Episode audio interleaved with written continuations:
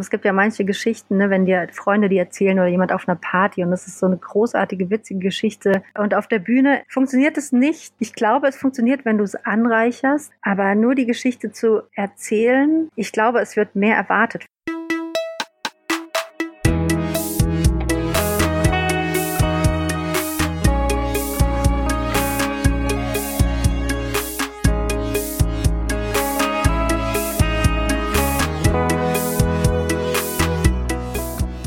Herzlich willkommen bei Setup Punchline. Mein Name ist Bernhard Hiergeist und das ist ein Podcast über Stand-up Comedy. Ich lasse Comedians über eines ihrer Bits sprechen. Das ist ein kurzes thematisches Segment an Witzen. Davon hören wir immer eine Live-Aufnahme und dann erklären uns die Comedians, was es mit der Nummer auf sich hat.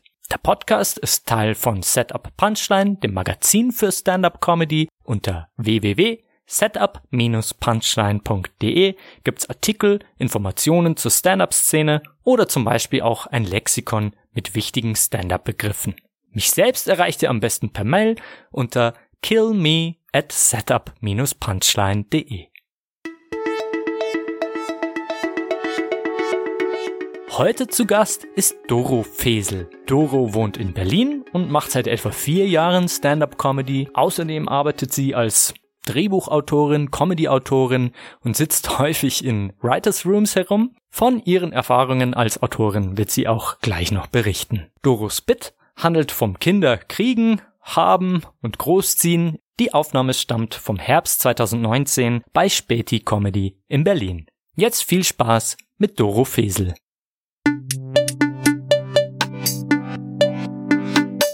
Alle meine Freunde kriegen gerade Babys, so in allen Farben und Formen. Weiß nicht, ob ihr das kennt. Und da kriegt man immer diese Babypics aufs Handy, ja. Also ähm, quasi so kurz nach der Geburt kriegst du dieses Bild und musst du zurückschreiben, oh, was für ein süßer Fratz, ja. Ist dem Papa ganz aus dem Gesicht geschnitten. Also damit der Papa denkt, der ist der Vater. Ja, das ist einfach. Wir haben das unter uns Freundinnen so ausgemacht. Ja. Das ist. Ähm, ist besser für alle, ist besser für alle, glaubt mir. Das ist, ist schon okay. Nee, aber man kriegt ja dann wirklich so direkt aus, direkt aus dem Krankenhaus, da kriegst du dieses Foto, so fünf Minuten nach der Geburt von diesem rosa-beigen Fleischklumpen mit Mütze quasi, ja. Und ich bin dann nachts irgendwann von aufgewacht, von so einem Bild und war so super, war super verpennt und dachte irgendwie so, hä? Seit wann schickt meine Freundin Antje mir Dickpics? Ja, so, hä? Warum? Warum ist der Penis im Krankenhaus? Hm? Hm? Oh wow, 53 Zentimeter lang. Ne? Nicht schlecht. ah, ich bin,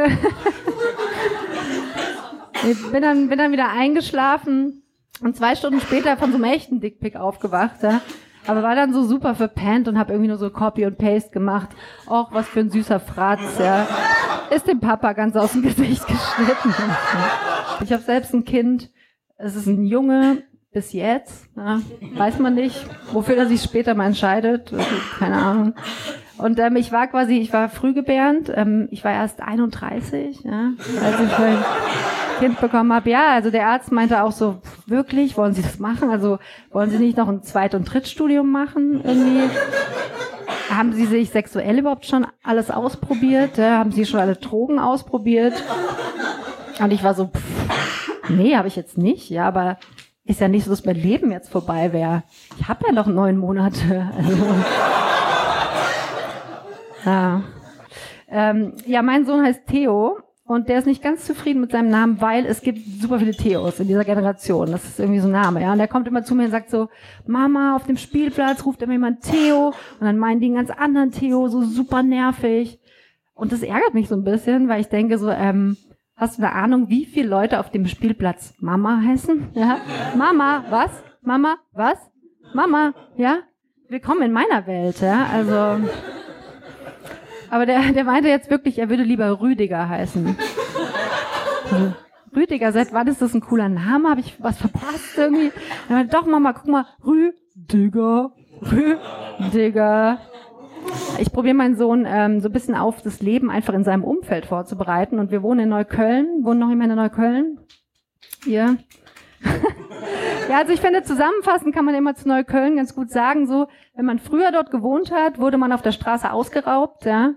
Und wenn man jetzt dort wohnt, sind die Mieten super teuer. Und es kommt auch selber raus, unterm Strich. Ja, es ist einfach, kommt auch selber raus. Okay, das eine ist natürlich traumatisierender als das andere, ja. Wenn jeden Monat diese krasse Summe von deinem Konto abgebucht wird. Das ist schon, das ist schon hart.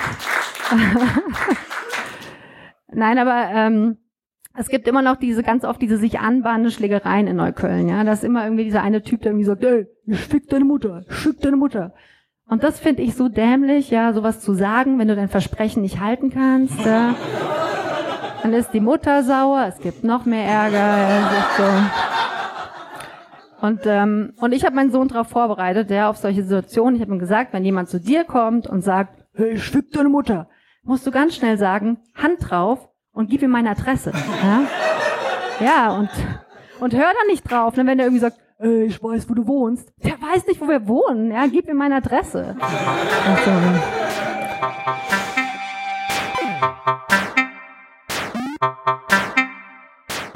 Hallo, mein Name ist Doro Fesel. Ich mache Stand-up-Comedy seit ungefähr vier Jahren. Auf Deutsch vor allem, aber teilweise auch auf Englisch. Eigentlich eher nebenbei.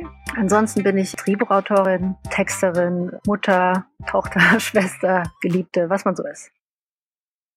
Ich glaube, mittlerweile sitzen wirklich viele Comedians auch in Writers Rooms für irgendwie Serien oder Filme, weil oft so ein frischer, anderer Blick gebraucht wird. Und Comedians haben einfach oft diese anderen Perspektiven nochmal auf Dinge oder können natürlich auch sehr gut beobachten und kennen, ja, wissen, wie Menschen sich verhalten, weil sie sich selber auch gut beobachten oder viel von sich mitbringen, von ihren Macken vielleicht und Gefühlen und sehr reflektiert sind und analytisch verderben viele Köche den Brei oder nicht. Ich finde es komplett, das ist wirklich unterschiedlich. Ich glaube, wenn alle dasselbe kochen wollen, also nicht dasselbe Gericht, sondern so, also jeder will jede Aufgabe übernehmen, dann schmeckt es nicht am Schluss. Aber wenn die Aufgaben verteilt werden, so dass alle an einem Gericht arbeiten mit verschiedenen Mitteln, dann kann es, glaube ich, sehr gut werden. Mittlerweile mag ich schon gerne, also dann stecke ich auch mal eine Idee zurück. Also klar verliebt man sich ja immer auf den eigenen Ideen und dann kommt dieses Kill Your Darlings Ding, dass du die wieder aufgeben musst und das ist äh, hart oft sieht man es ein und andere begründen ja auch, warum sie deine Idee nicht gut finden oder gut finden. Und das sind ja oft schlaue Leute, die auch recht haben. Allerdings manchmal wünscht man sich, ich glaube, da sind auch viele Autoren, die sagen, oh, also als nächstes schreibe ich aber endlich mal meinen eigenen Roman, da redet mir keiner rein. Weil man will, glaube ich, einfach mal irgendwann hat man das Bedürfnis, dass da halt keiner mitredet, weil gerade beim Film reden ja nicht nur die anderen Autoren mit, da redet ja auch noch der Produzent mit, der Regisseur und natürlich der Fernsehsender. Und das sind wirklich viele. Also da, da kommt dann nicht das raus, was du dir allein so vorgestellt hast. Also hat beides Vor- und Nachteile.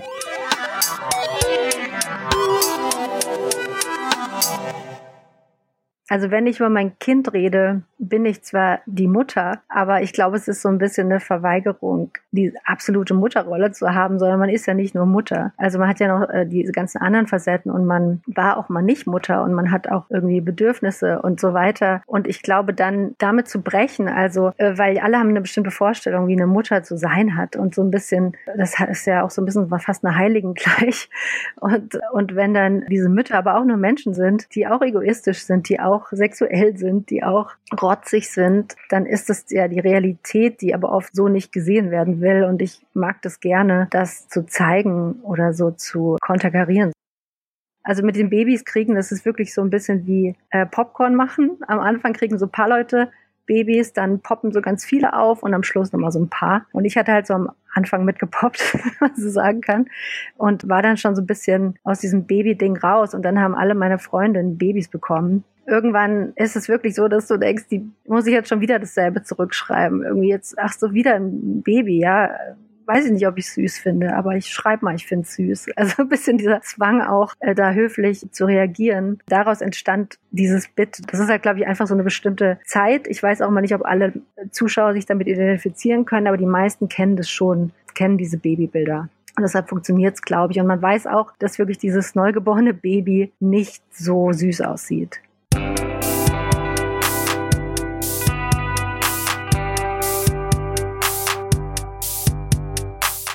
Dickpics sind äh, meistens nicht wahrscheinlich äh, unirrigiert.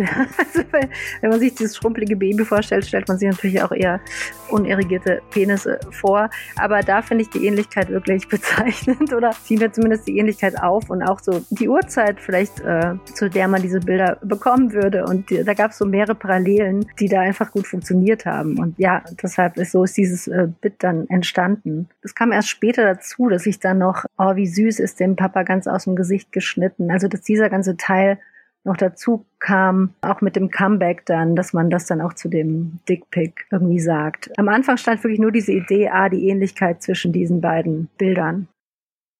Ich bin ja irgendwie so relativ faul und nicht so diszipliniert. Deshalb, also ich bin jetzt niemand, der sich jeden Tag so und so lang hinsetzt und Sachen aufschreibt. Es ist wirklich so, wenn mir Ideen kommen, dann notiere ich die mir und dann sind die irgendwie da und arbeiten dann so alleine im, im Kopf weiter, wie man schön sagt, mit denen einfach ein bisschen schwanger gehen und abwarten. Und da entstehen dann schnell Dinge. Aber ich, man bringt die meistens auch sehr früh auf die Bühne, um die auszuprobieren. Und je öfter man es macht oder je mehr man doch, oder ich zumindest drüber nachdenke, desto mehr kommt dann noch dazu zu dem Bit. Also du gehst ja eigentlich nie auf die Bühne und hast schon das ganze Bit, was es am Schluss dann abgeschlossen wird.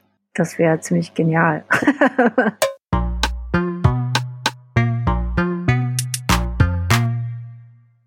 überlege es mir schon teilweise relativ genau vorher, weil ich oft bestimmte Formulierungen brauche, um damit die Punch dann funktioniert. Da muss ich schon oft sehr darauf achten, welche Informationen, dass diese Informationen alle geliefert sind, damit der Witz lustig ist. Aber ich mische oft sehr viel Bits, wenn das thematisch passt, ach, dann nehme ich das noch dazu. Also es ist nicht so, auf der Bühne kommt situativ, manchmal kommen noch so ein, zwei Sätze dazu, wo ich merke, ach, so reagiert das Publikum, dann kann ich noch das und das sagen.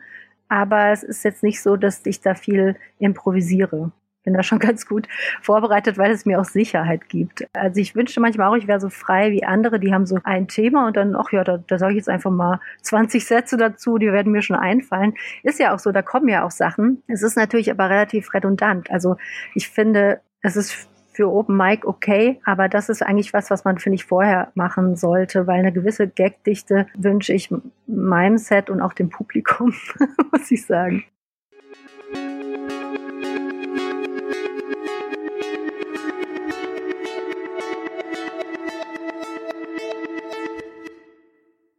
ich würde nicht sagen, dass Dinge einem zufliegen, aber mit einem bestimmten Mindset oder einer bestimmten Perspektive siehst du Dinge natürlich per se dann schon mal anders und dann bist du schneller an dem Punkt, wo du anknüpfen kannst, weil es interessant wird. Manchmal habe ich Ideen, wo ich merke, ah, das ist ein Thema. Das ist ein Thema, ist mir auch wichtig, ist ein gutes Thema, aber ich finde einfach keinen lustigen Engel da dran. Also es ist irgendwie, da komme ich nicht hin und dann lege ich es auch erstmal irgendwie zur Seite und denke, das kommt irgendwann noch. Das ist auch meistens so, Gott sei Dank, finde ich, bei Themen, die kann man dann später wieder aufnehmen. Wenn ich was Lustiges an der Sache finde, dann meistens eigentlich sofort. Man kann es natürlich dann noch erweitern, aber es ist ja dann eher die Perspektive, dass du tatsächlich merkst, ah, ich, oder ich, man dreht Sachen um. Das ist auch was, was ich gern mache. Oder ich hatte auch mal ein Bit, wo man sagt, ah, ich glaube, Sex ist nur eine Ersatzbefriedigung fürs Shoppen.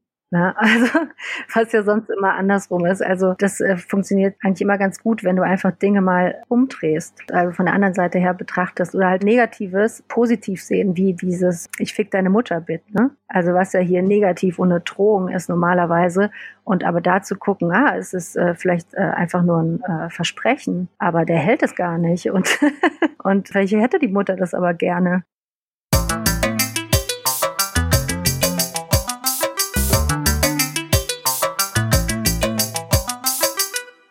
Mittlerweile ist es ja schon Jugendslang, so ein bisschen dieses Aslok-Sprache zu sprechen. Ne? ist ja einfach so. Äh, das macht mein Sohn wirklich auch. Das machen die auf der Schule in Kreuzberg. Das ist, das ist da irgendwie so der Tenor. Und du siehst halt wirklich immer diese selben, Körper, auch diese Körpersprache, diese, ich fick deine Mutter, fick deine Mutter. Und das so als ultimative Drohung und wenn man das halt mal richtig betrachtet, ist es irgendwie so albern. Erstens sagen das dann oft äh, irgendwelche Kids, die wahrscheinlich noch nie eine Erektion hatten, das als Drohung. Und außerdem, warum ist diese Mutterbeleidigung, wird die so ernst genommen? Ne? Ehrenverletzung. Klar, das muss man in deren Kontext ernst nehmen, das verstehe ich auch, aber von außen betrachtet finde ich es halt sehr lustig. Und was sagen eigentlich die Mütter dazu? Die fragt keiner. Ich glaube, mein Sohn findet das eigentlich ganz cool, dass ich Stand-up mache, am Anfang mochte er es nicht so, wenn ich über ihn spreche, beziehungsweise war ihm wichtig, dass er da weiß, was gesagt wird, aber er kennt natürlich ganz viel davon auch nicht. Er, jetzt ist er mittlerweile ja zehn und da interessiert er sich schon sehr dafür oder auch ne, für Rap, Comedy, also was ja alles auf YouTube geteilt wird. Also es ist ja eh immer sehr komödiantisch alles geworden oder lustige Clips. Das ist ja, deshalb ist es für ihn schon interessant und er hat auch schon in Sketchen mitgespielt, zusammen mit mir. Jetzt mal findet er schon irgendwie gut. Manche Dinge sind ihm peinlich, aber er kommt, er kommt ganz gut damit klar. Also er musste jetzt im Sketch auch schon den Satz sagen, so, Mama, ähm, ich glaube, du musst einfach mal wieder durchgevögelt werden. Und am Anfang, und am Anfang war er auch so, okay. Und ja, und irgendwann, ich weiß nicht, wie sehr ich ihn spoile, aber mal gucken.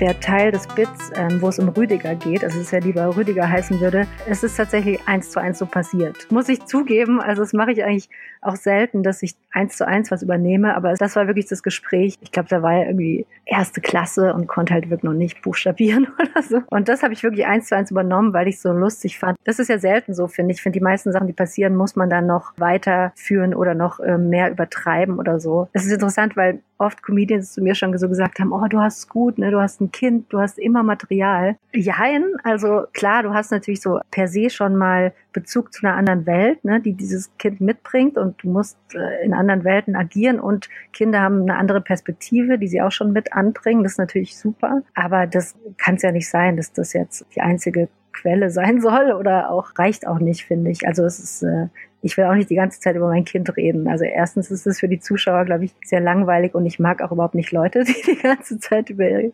Kind reden.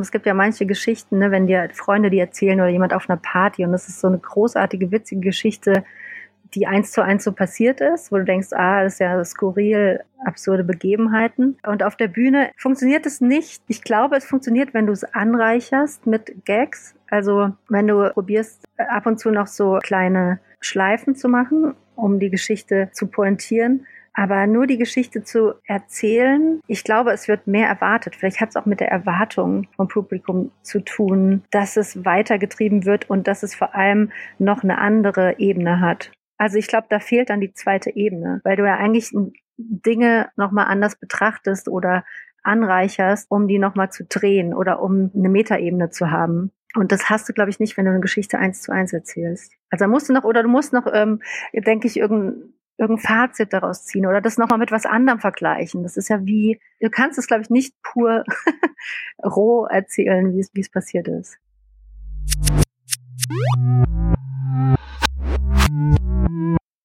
Das Frühgebären, eigentlich nimmt es ja auch so ein bisschen Berlin auf die Schippe. Also ich glaube, das ist nochmal extremer in Großstädten ne, als auf dem Land, dass halt wirklich die meisten ihre Kinder mit Ende 30 bekommen mittlerweile, was früher ja spät, spät, spät gebärend war. Mittlerweile ist es ja quasi Konsens, dass man wirklich sich bitte vorher auslebt. Ne? Also gerade in Berlin, da bist du mit 40, gehst du halt noch in Clubs und alles und Drogen, Party und so weiter. Und deshalb war die Idee, dass halt sogar der Arzt das sagt, was eigentlich wieder ein bisschen Dis auf Ärzte auch ist, weil viele sind ja auch wirklich richtig judgy. Also gerade auch Gynäkologen, ne, die dann auch sagen, ja, dann müssen sie aber jetzt mal ihre Eier einfrieren und ja, das ist aber jetzt spät. Also da ist ja schon wirklich, das ist auch ein krasser Druck, also gerade so für Frauen. Ich weiß gar nicht mehr, wie ich auf diesen Arzt kam. Natürlich genau dann gerade noch so eine, was weiß ich, seriöse, gesellschaftlich anerkannte Person zu nehmen, die das dann auch noch fördert, ist natürlich nochmal viel witziger, als wenn ich jetzt gesagt hätte, eine Freundin hat zu mir gesagt, nein, mach das nicht.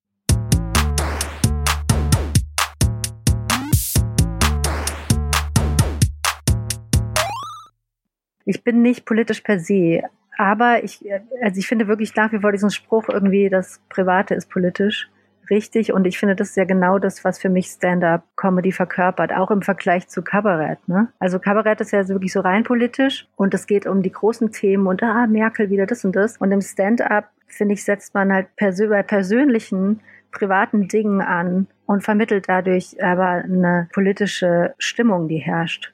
Ich weiß immer gar nicht, wie viele Leute das merken. Ich hoffe auch immer viele, dass das ja alles da so versteckt ist in diesen spezifischen Dingen. Also man, wahrscheinlich kann man genauso sagen, das Spezifische ist allgemein. im Stand-up. Ich finde es auch, na, ich finde es auch wichtig, dass alles, was man sagt als Stand-up-Comedian, einen persönlichen Bezug hat. Also ich will jetzt eigentlich nicht ranten über Fahrradwege in Berlin per se. Ich muss es auf eine Story von mir selber beziehen oder Erlebnisse von mir, finde ich, damit das erstens im Kopf behalten wird und zweitens, finde ich, macht das Stand-up-Comedy für mich aus, meine persönlichen Geschichten und Meinungen mit reinzubringen, ohne dass es eine reine Meinung ist. Also das ist eher erzählt, was ich meine, statt dass ich die Meinung sage, eins zu eins. Die Meinung muss sich einfach rauskristallisieren aus dem, was du sagst. Also das finde ich schöner, als wenn mir jemand so, ah, ich mag beide. Ich glaube, es geht beides. Also du kannst aus beiden Richtungen äh, kommen und es, es kann okay sein. Also da habe ich jetzt gar keine richtige Meinung dazu, was besser ist.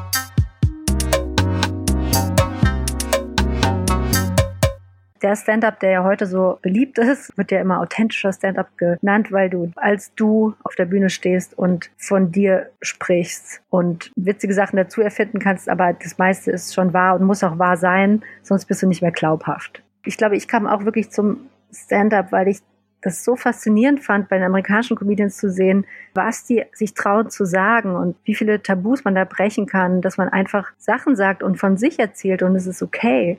Und die Leute freuen sich, weil sie auch sagen, ja, geht mir auch so oder ha, was für ein interessanter Blick da drauf und sich sehr wirklich so nackig zu machen in vielerlei Hinsicht, dass das ja auch die Kunst daran ist. Es hat sich aber auch verändert. Ich finde, der Anspruch ist viel höher geworden. Es hat echt eine Zeit lang so gereicht, wenn du einfach die Wahrheit gesagt hast auf der Bühne. Ne? Das war schon krass und lustig. Also da hat schon so Comic Relief. Oh, okay, jemand hat jetzt einfach den Elefanten im Raum angesprochen. Und äh, mittlerweile sind die Leute aber so ein hohes Niveau auch gewohnt, was ja gut ist, aber dass man halt wirklich da auch sehr clever teilweise rangehen muss und halt nicht mehr so simple Wahrheiten reichen, sondern nochmal eine Ecke weitergedacht werden muss.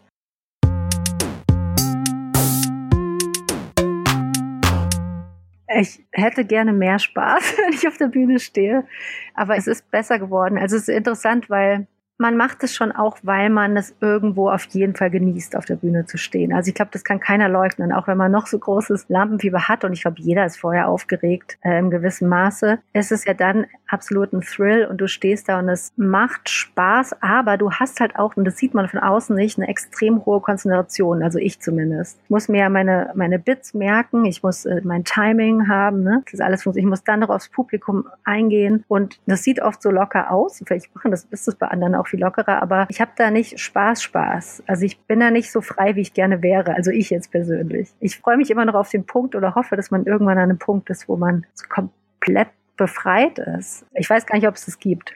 Stand-up-Comedy machen kann ja auch sehr schnell so ein bisschen eine Sucht werden und vielleicht auch ein bisschen zwanghaft. Klar hast du, glaube ich, auch diese Sucht nach diesem Applaus und dieser Aufmerksamkeit. Und dann ist tatsächlich die Frage, wie viel Spaß es dann noch macht, wenn es, ja, wenn es irgendwie verpflichtend wird in dem Sinne.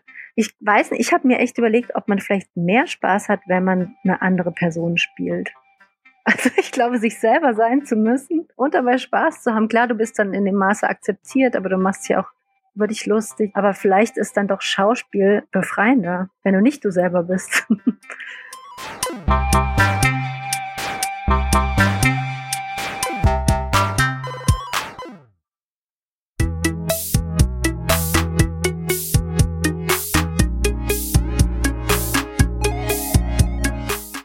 Das war Doro Fesel mit ihrem Bit über das Kinderkriegen und Haben. Ich freue mich sehr, dass sie heute bei mir war. Von Doro haben wir eine Aufnahme vom Herbst 2019 gehört bei Späti Comedy in Berlin. Ein Director's Cut der Aufnahme gibt's auf YouTube. Den Link dazu, wie auch den zu Doros Profilen auf den sozialen Medien, findet ihr wie immer in der Beschreibung der Folge. Der Podcast ist Teil von www.setup-punchline.de, dem Magazin für Stand-up Comedy. Das Magazin erreicht ihr über Instagram, Facebook, Twitter oder per Mail an killme at setup-punchline.de. Bis zum nächsten Mal. Mein Name ist Bernhard Hiergeist und das war Setup Punchline, ein Podcast über Stand-up Comedy.